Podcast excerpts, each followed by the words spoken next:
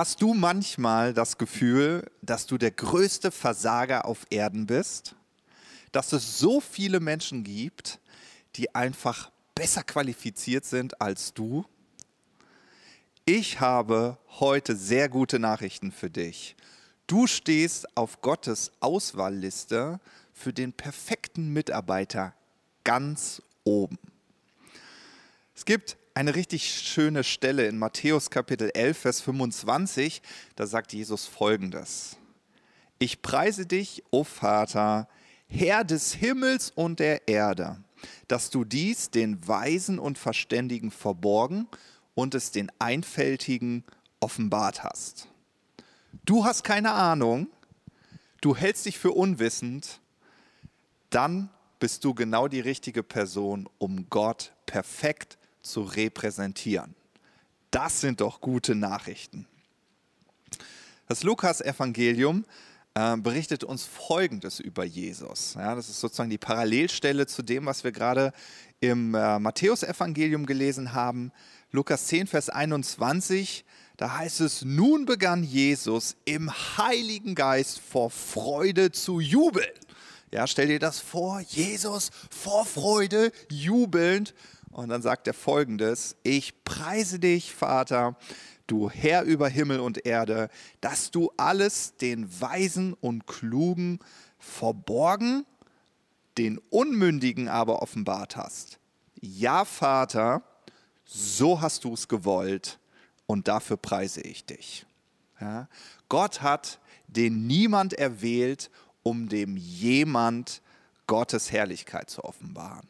Ja, und wenn du das Gefühl hast, dass du ein Niemand bist, genauso hat Gott es gewollt. Er will den Niemand nehmen, um dem jemand seine Herrlichkeit zu zeigen. Ich weiß nicht, ob es dir schon mal aufgefallen ist, aber irgendwie hat Gott Freude daran, Angsthasen in mutige Helden zu verwandeln, Versager zu Überwinder zu machen und die größten Sünder zu seinen mächtigen Werkzeugen. Ja, wenn du so ein bisschen in die Geschichte hineinschaust der Bibel, findest du Gideon. Gideon versteckte sich in Höhlen. Mose, der offensichtlich ein Jezornproblem hatte, er schlägt nicht nur einen Ägypter, sondern er ist auf der Flucht. Auf der Flucht vor den Ägyptern, aber vielleicht auch vor seiner eigenen Persönlichkeit. Dann finden wir David. David, ein Ehebrecher und Mörder, der von Gott als ein Mann nach seinem Herzen genannt wird. Wir wollen nicht Petrus vergessen, ein erfolgloser Fischer mit dem Hang zur Depression, er wird zum Gründer einer weltweiten Bewegung, die wir Gemeinde nennen. Und dann finden wir auch Maria Magdalena, eine Edelhure, die, wird, die zum Vorbild geworden ist für Lobpreis und Anbetung. Und selbst Paulus, dem wir verdanken haben, zu verdanken haben, dass der christliche Glaube bis nach Europa gelangt ist, auch er hatte so nationalsozialistische Züge in sich. Ich weiß gar nicht, ob du das wusstest, denn ähm, bevor er der große Apostel wurde, hat er die Christen verfolgt, er hat sie in Gefängnisse gesteckt, er hat sie töten lassen. Ja, und es heißt von ihm, dass er die Gemeinde in Angst und Schrecken versetzte. Und als Paulus sich dann für Jesus entschied, wollte das keiner von den Gläubigen glauben. Warum nicht? Sie dachten, ah, das ist wieder nur so eine fiese Taktik von ihm, um unsere Kontaktdaten zu bekommen, um uns auszumerzen. Ja? Und all diese Geschichten zeigen dir, dass Gott es liebt, die Versager zu nehmen, um mit ihnen Heldengeschichten zu schreiben. Ja? Und wenn du so über dich nachdenkst, so, ja, und dich vielleicht auch mit diesen Helden kurz vergleichst, dann denkst du vielleicht, naja, so schlimm bin ich ja gar nicht. Also ich bin jetzt kein Mörder, ja, ich bin vielleicht auch keine Prostituierte, so. Aber wenn Gott diese Männer und Frauen nutzen konnte, um diese Welt zu einem besseren Ort zu machen, dann kann er es auch mit dir. Und das sind richtig gute Nachrichten.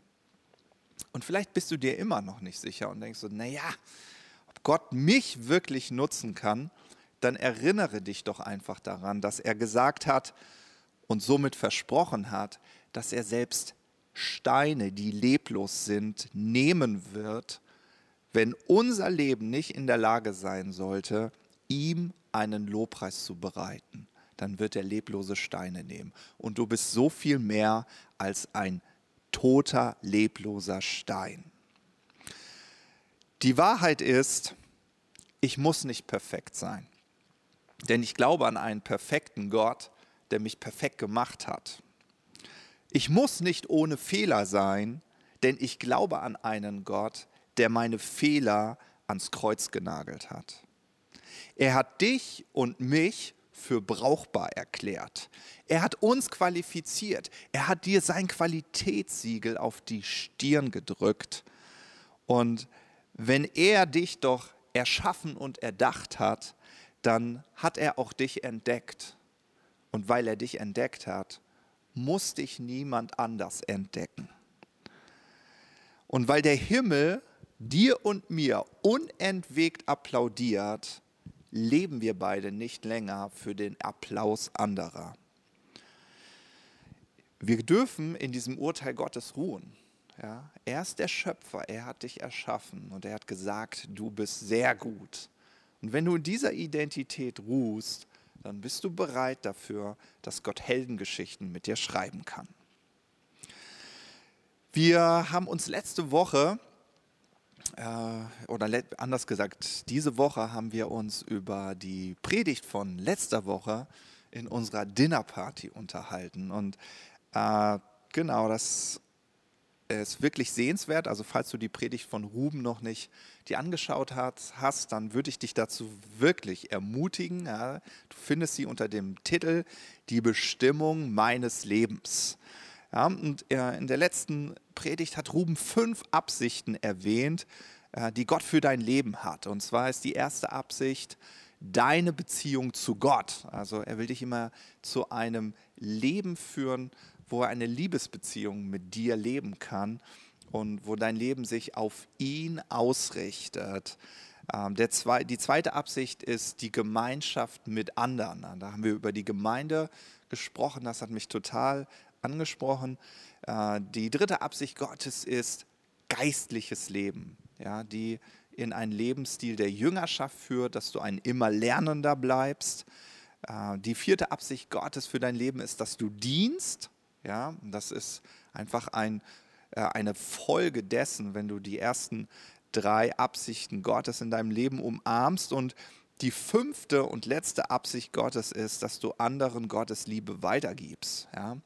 Und während wir uns in der Dinnerparty diese Woche darüber ausgetauscht haben, bin ich selbst sehr ermutigt worden. Ja, wir haben äh, nochmal so darüber gesprochen, wie schön es ist, miteinander zusammen zu sein, dass wir einander dienen dürfen, einander ermutigen, einander zuhören, auch füreinander einzustehen und einander anzufeuern, ja, diesen guten Lauf zu vollenden. Und heute möchte ich etwas mit euch teilen, äh, was wir gemeinsam an diesem Abend so empfunden haben. Ja. Und ich weiß nicht, vielleicht kennt ihr dies auch. Manchmal habe ich das Gefühl, ich alleine muss diese Welt retten. Ich weiß nicht, ob du das auch kennst, dass du manchmal denkst, wo sind die anderen? Ja. Es gibt aber gute Nachrichten, Du musst diese Welt nicht mehr retten, das hat jemand schon für dich getan, nämlich Jesus Christus. Jesus Christus hat diese Welt gerettet. Und auch wenn wir manchmal dann dieses Gefühl haben, dass diese Welt ganz und gar nicht errettet ist, ja, sie sieht irgendwie nicht gerettet aus, ist das Coole, dass Jesus doch einen Plan hat, um diese Welt zu retten. Und der Plan bist nicht nur du alleine, sondern du bist ein Teil von einer großen Menge. Und ich finde, ein Bild, das das richtig gut beschreibt, sind die Ameisen. Magst du Tiere? Ich liebe Tiere. Und äh, ich fand die Ameisen schon immer total spannend zu beobachten. Ähm, denn das Bild äh, der Ameise ist doch, dass die Ameise für sich alleine schon richtig, richtig stark ist. Aber das eigentliche Phänomen ist doch, wenn sie zusammenkommt. Wenn sie zusammenkommt äh, mit anderen Ameisen und dann wird Unmögliches möglich. Es ist diese gemeinsame Kooperation, ja, wo man zusammenkommt. Und ich glaube, dass Gott uns dazu ermutigt, schwach zu sein. Ja, du hast richtig gehört. Ich glaube, dass Gott uns ermutigt, schwach zu sein. Warum? Er hat uns verheißen, dass er in dem Schwachen mächtig ist. Das lesen wir zum Beispiel in 2. Korinther, Kapitel 12, Vers 9. Da sagt er, meine Kraft ist in den Schwachen mächtig. Ja? Die Wahrheit ist, wir wollen nicht schwach sein. Willst du schwach sein? Nee. Ach, Schwäche, das ist doch für Schwächlinge. Aber die Wahrheit ist, Gott hat eine Schwäche für Schwache. Wir wünschen uns so sehr, erfolgreich zu sein in unserem Leben. Warum? Weil die Erfolgreichen irgendwie im Mittelpunkt stehen. Sie erhalten die Anerkennung, sie erhalten den Applaus und irgendwie fühlt sich das immer richtig gut an. Aber vielleicht ist es dir schon mal aufgefallen, Jesus hat niemals Ausschau nach den Erfolgreichen gehalten, nach denen, die sowieso im Mittelpunkt standen, sondern er hatte einen Blick für diejenigen, die abseits standen, am Rand der Gesellschaft, die niemand sehen wollte, mit denen niemand Zeit verbringen wollte. Und Schwäche zeigt sich doch auch in unserem Leben, wo wir mit unserem Latein am Ende sind, wo unsere Kraft nicht mehr reicht, wo wir nicht noch eine weitere Runde durchstehen können. Ja, wo wir auch manchmal mit unserer Weisheit am Ende sind. Sei es Themen wie äh, Kindererziehung oder wie setze ich mich mit meinem Chef auseinander? Was ist der perfekte Job für mein Leben? Äh, warum meckert mein Partner immer an mir herum? Äh, und vielleicht meckern wir auch manchmal an uns selbst herum, weil das, was wir sehen, uns nicht so gut gefällt. Aber eigentlich, ja, muss es gar nicht so weit kommen, dass wir erst, wenn wir uns so richtig schwach fühlen, zu Jesus beten. Denn die Schwäche, die Gott liebt, ist doch unsere Bereitschaft, ihn groß zu machen, unser Leben auf ihn auszurichten. Und dafür musst du nicht erst in einer handfesten Krise stecken. Und klar, es fällt uns sicherlich leichter, dies in unserer tiefsten Niederlage zu tun, uns ihm auszuliefern, zu ihm zu beten. Lieber Gott, hilf mir! Ja? Aber wahrer Erfolg und das möchte ich dir mitgeben. Wahrer Erfolg ist sowieso nur mit ihm möglich. Wahrer Erfolg ist nur mit ihm möglich. Wir lesen in Johannes 15, Vers 5 nämlich folgenden Vers. Da heißt es, ich bin der Weinstock, und hier spricht Jesus von sich, ich bin der Weinstock und ihr seid die Reben.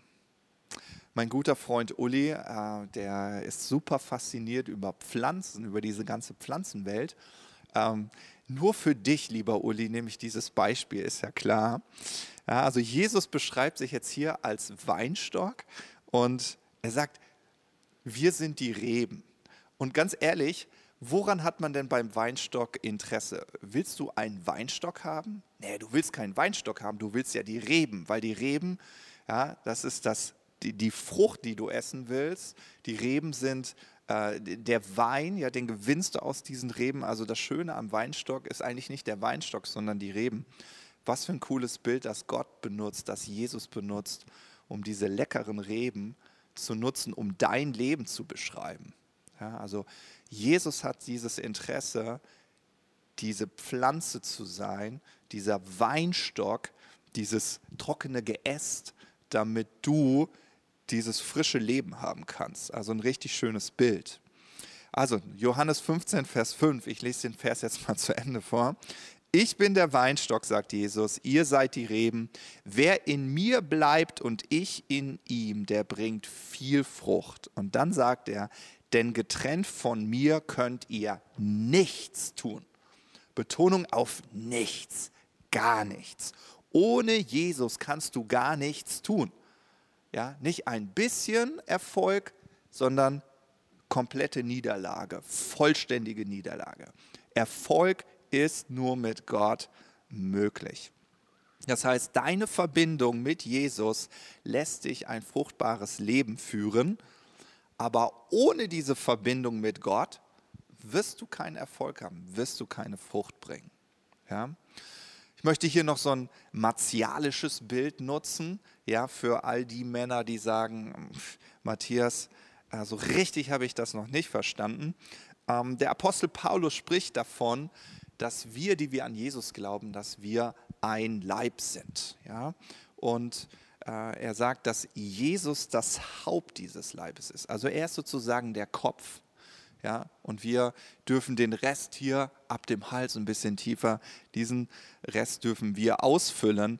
Und das Ding ist, ich kann dir eine Hand abschlagen und du kannst auch ein Bein verlieren und du wirst trotzdem weiterleben. Aber wenn du den Kopf verlierst, mein Lieber, bist du sofort tot. Da ist kein Leben mehr. Ja? Also in anderen Worten, ohne deine Verbindung zu Jesus, der das Haupt ist, ist kein Leben möglich. Ja? Und deswegen, äh, ja, wenn es eine Verbindung gibt, die so wichtig für dein Leben ist, dann äh, ist es deine Verbindung zu Jesus. Und deswegen ist das auch die erste Absicht Gottes für dein Leben. Und wir wollen unser ganzes Leben so auf Jesus ausrichten, all unsere Lebensbereiche auf Jesus fokussieren. Er hat eine Antwort, egal was für ein Problem dir gerade bevorsteht. Er hat die Lösung und er ist bereit, dir zu helfen, wenn du dich von ihm helfen lassen möchtest. Und das bedeutet, dass du schwach wirst, ja, dass du dich ihm auslieferst. Ja, und vielleicht bist du gerade enttäuscht. Enttäuscht darüber, wie sich dein Leben entwickelt hat. Enttäuscht, dass deine Träume, die du geträumt hast, nicht so Wirklichkeit geworden sind, wie du es dir erträumt hast. Und vielleicht bist du auch so richtig super, super unzufrieden mit dir selbst oder mit einem bestimmten Lebensbereich. Vielleicht nimmst du sogar solche Worte in den Mund, dass du sagst, oh Mann, ich bin so eine Enttäuschung. Oh Mann, ich bin so eine Enttäuschung. Die Wahrheit ist, jeder Mensch erlebt Enttäuschungen. Ja, Enttäuschungen gehören zum Leben dazu. Ja, das kleine Baby erlebt Enttäuschungen, wenn die Mama nicht sofort aufspringt, obwohl es Hunger hat oder eine vollgeschissene Windel. Ja, und selbst der älteste Mensch kann enttäuscht sein, weil äh, der liebe Urenkel ihn nicht besucht oder anruft. Ja? Also egal wie jung oder wie alt du bist, Enttäuschungen gehören zum Leben dazu. Denn die Wahrheit ist, wir werden enttäuscht und wir enttäuschen andere.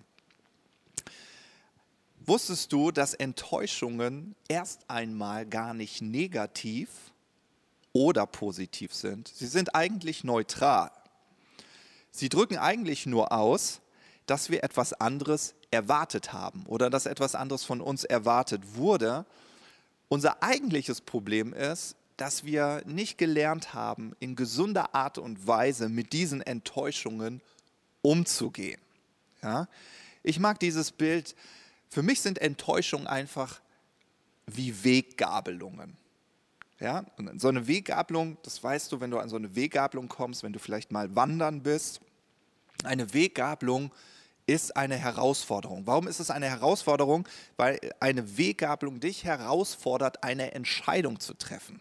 Gehe ich jetzt nach links oder gehe ich nach rechts? Also du musst dich entscheiden.